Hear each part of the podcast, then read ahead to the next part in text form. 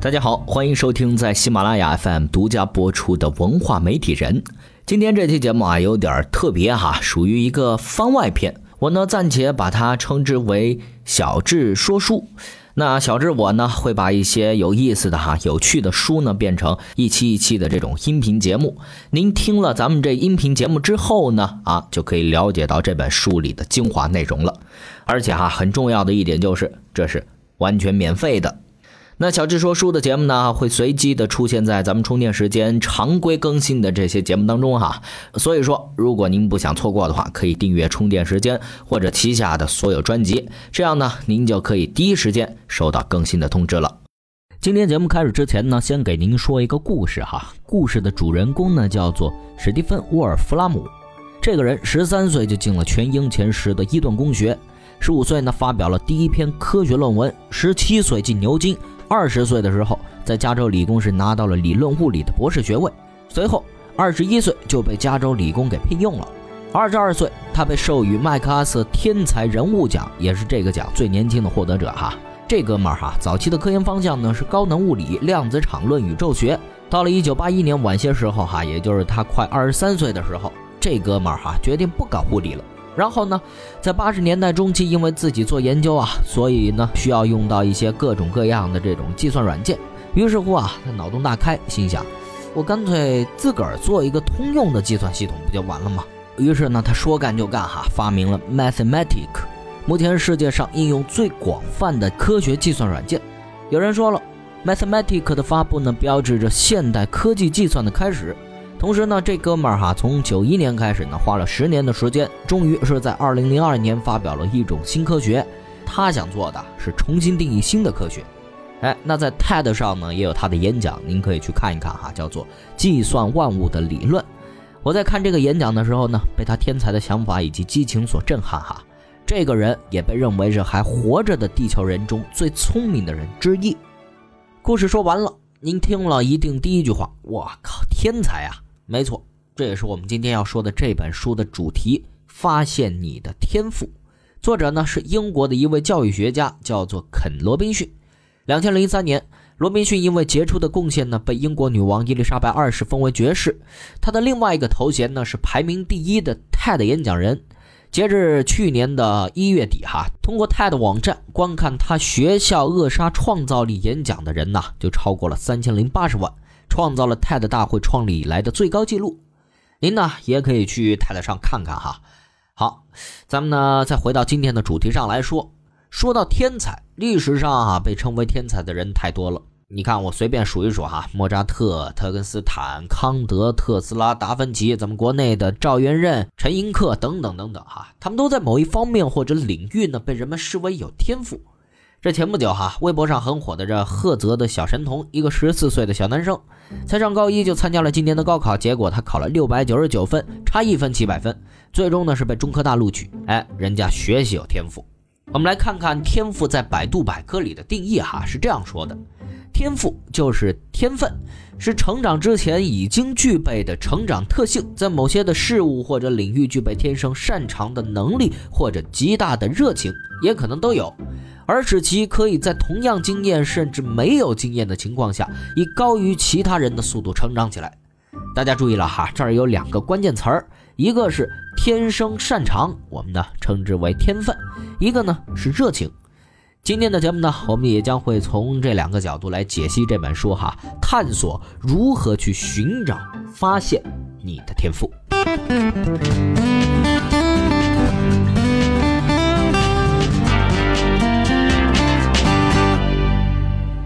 很多人呢会困惑，我为什么要寻找自己的天赋呀？哎，发掘你自身的天赋哈，可以做你喜欢的工作、生活，让自己呢获得更大的满足感，更有幸福感，也可能呢可以让你获得财富自由。这些都是寻找天赋、发现天赋，并且利用天赋的一个好处。那既然要发现天赋，首先呢我们得明确哪些方面的能力才能够算得上是天赋。在这本书里哈，作者把天赋分了八大类，也可以呢称之为智能。首先，第一种语言智能，就是说天生阅读、写作、沟通能力比较强，我们之前提到的赵元任呢，就是这方面的代表。第二种，逻辑数字智能，对于数字和逻辑推理比较敏感，比如我们刚才提到的史蒂芬·沃尔夫拉姆哈，善于用数学工具来思考问题。第三种呢是视觉空间智能，这方面比较强的人呢，可以准确的识别出视觉空间的结构，比较善于呢把他们看到的、感觉到的用具体的形状来表达出来。代表行业：画家、设计师。第四种，音乐智能。对于那些音符很敏感的，比方说周杰伦哈，绝对音感，只要是能够听到音符，他就能够准确的说出来那什么调。第五种人际智能，就是说呢，可以很敏锐的察觉别人的情绪动机的变化。一般啊，这情商高的人天生的这方面能力就比较强。第六种内省智能，也就是说一个人的反省能力、自我分析能力比较强，能够呢向内观察到自己的行为和动机。像苏格拉底、亚里士多德这些哲学家哈，就对于人性的洞察就很深，目标感呢也很强。第七种，运动智能，有些人呢就是善于运动，善于用动作来表达情绪。哎，你比方说这些舞蹈家哈，他们就会有这方面的一些特长。还比如一些人，他有很强的这种运动的欲望。哎，你像这个博尔特就属于这一类。最后一种呢是自然观察智能。这一类人哈，喜欢观察外部环境，他们呢对花花草草这些自然界的东西很感兴趣。你比如说这牛顿哈，就是能从看到苹果从树上掉下来，并且去研究它，然后发现这个万有引力。刚才呢，我们呢是对天赋有一个大致的分类，大家呢也可以对照着想一想哈，自己哪一方面天生就比较强。这时候呢，很多人迷糊了，我也不确定哪一种是我的天赋呀。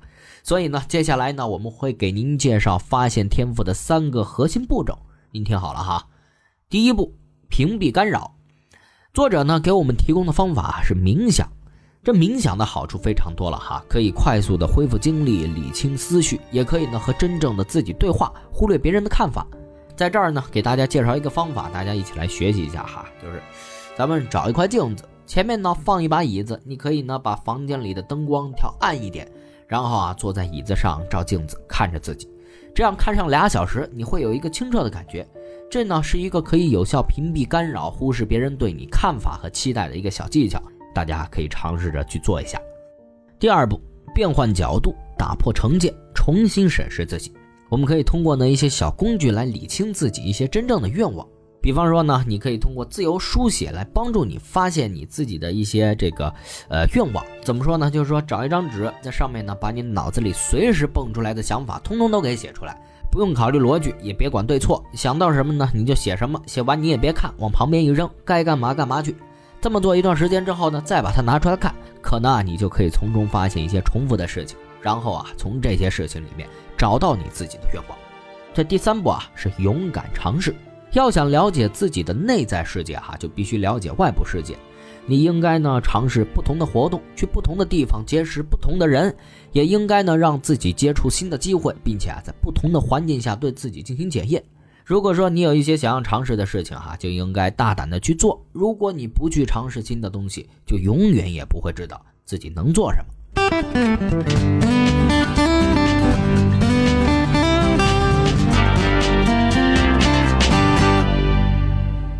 刚才呢，我们说了这个发现天赋的三个核心步骤哈。如果说咱们发现了自己在某几个领域特别擅长哈，那其实呢才完成了第一步，发现天分。找天赋固然重要，但是更重要的是啊，咱们要喜欢这个天赋这件事儿，也就是我们接下来要说的第二点，热爱。说到热爱呢，我们首先要问两个问题哈：第一，你热爱什么？第二，你热爱他的什么？不管你的天分是什么哈，成功最大的因素呢就是热情。如果说你热爱某种东西，一定是会穷尽一切把它想要做好。当我们热爱自己所做的事情的时候呢，会感到投入其中，产生幸福感。你看这个科学家哈都是这样。如果说他们不是热爱他们所要做的这件事情的话，那么这些枯燥的实验可能很难让他们坚持下去。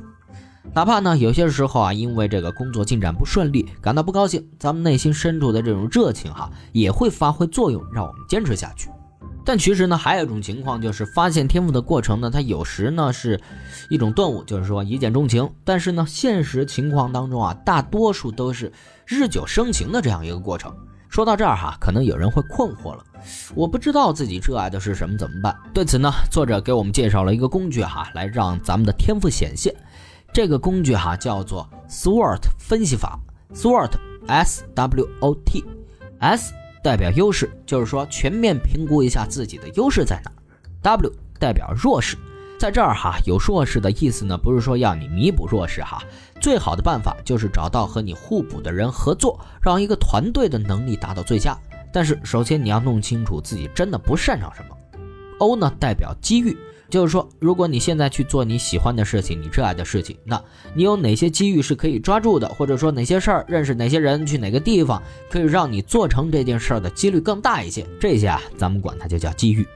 最后，T 代表风险，这个呢，就是咱们啊必须得知道，任何事情啊都会有风险。如果说你失败了，你需要承担什么样的后果？这个后果呢，是不是可以接受的？如果说风险太大，或者失败了没有再来一次的机会，哎。那就最好不要做这件事情了。在我们使用 SWOT 这个分析法去分析自己的情况的时候，哈，最重要的一点呢，就是要保持客观和真实。最好的方法就是把自己给抽离出来，通过别人眼里的情况来做出客观的判断，然后呢，用清单这种方式一一列出，然后来再一步一步的进行突破。刚才呢，我们说哈，弥补弱势最好的方法就是找到和你互补的人去合作。那在哪儿找呢？在书中哈，作者把这种过程呢称之为发现部落。什么是部落？部落呢就是一群怀有相同兴趣爱好的人。那我们又该如何找到属于自己的部落呢？作者呢也给我们介绍了五种方法哈。第一，利用互联网和社交媒体；第二种，利用线下的社团活动和会议；第三种，参加课程；第四种，成为志愿者，帮助他人拓展自己的这个朋友圈和人际网络。第五种就是找到导师。如果说呢，我们能够找到属于我们的部落哈，那这个部落里面的人呢，咱们可以相互肯定，一起指引，共同合作，相互鼓励。这些同道中人啊，是可以让我们的天赋快速的成长，并且可以实现互补。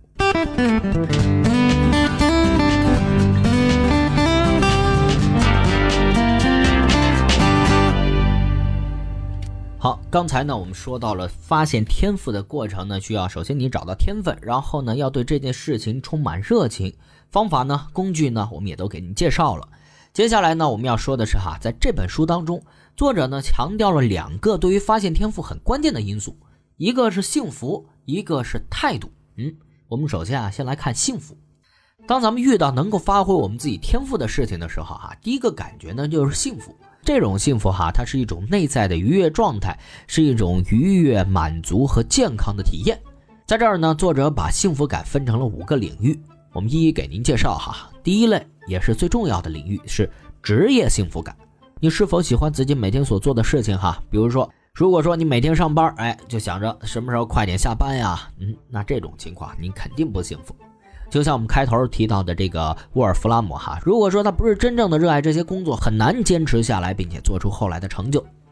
再来看第二类，社交幸福感，就是说生活中是否有固定的人际关系和恋爱关系，你有好的朋友、合适的恋人，哎，这很幸福。第三类呢是财富类幸福感，就是有效管理自己财富的情况哈。如果说你没有那些杂七杂八的欲望，那财富幸福感你也是可以很容易就感受到的。再来看第四类健康幸福感，是指身体健康、有精力的去完成日常事务。我们在这儿要着重说一下健康这东西啊，这东西在拥有的时候呢，您是感觉不到的，只有是你的身体出了状况，你才会感觉到健康它重要性。别人说再多也没用。再来看第五类社会幸福感，就是对自己所在的区域有归属感。你对于自己所生活的地方是否有一种归属感？是不是能够融入到周围的环境当中去？这就是社会幸福感。我们说哈，真正持久的幸福感就是从这几个方面获得一种平衡感和成就感。在这当中呢，职业幸福感，也就是你每天喜欢做的事情，是最为重要的。发现天赋呢，是提升幸福感的重要方法。即便它不能保证你总是很幸福，哪怕是那些已经发现天赋的人，也会有糟糕的时候。他们依然要面对烦人的同事和朋友，要面对诸事不顺的逆境。但是呢，我们要坚信两件事情：第一，顺应天赋会大大的增加你幸福的可能；第二，做某些事情的时候呢，有强烈的幸福感，就是你可能发现自己天赋的一个好兆头。说完了天赋和幸福的关系哈，我们再来看看天赋和态度的关系。发现天赋呢，不仅和天分和热情有关，还和态度有关。成功与否都取决于某件事情对你来说有多重要，以及你完成它的决心到底有多大。真正阻碍你的，往往是你自己的想法。所以说啊，发现天赋这个事儿，就变成了需要更多时间、更多精力才能办到的事儿。于是乎呢，在这个过程当中，态度就变得非常重要了。很多职业运动员呢都很有天赋，你比如 C 罗有天赋吧，但是啊，他们还是会在这个事情当中倾注自己的心血。在这儿倾注的心血呢，就是他们对于自己天赋的一种态度。也就是说，你的态度决定了你发现天赋的时候是不是还能够坚持的走下去。那有的人呢，发现自己天赋的时候，觉得这事儿太难了，又要放弃这个，又要放弃那个的。虽然说我很喜欢，但是未知的事情实在是太多了。哎，于是乎呢，他放弃了。那就算是有天赋，也不可能发挥出来。我们呢，把这种人哈称之为固定思维的人。他们呢，觉得发现天赋的路上哈，到处都是障碍，是因为他们自己在心里边就设了很多坎儿。那还有一种人呢，他们正好是相反的态度。一旦发现自己想要干的事情呢，就会很兴奋，说做就做。一想到他即将要完成的事情，他就很激动。这种人呢，我们把他称之为成长性思维模式的人。他们觉得哈没有障碍，因为呢，障碍在他们眼里和自己所做的事情相比啊，实在是太微不足道了。一种是成长性的思维模式，一种呢是固定思维模式。这两种对待天赋的方式呢，决定了一个人能不能发挥出自己的潜能。所以说啊。我们在按照上面方法呢找到自己天赋所在的时候，接下来呢就应该听从内心的想法，勇敢的迈出下一步。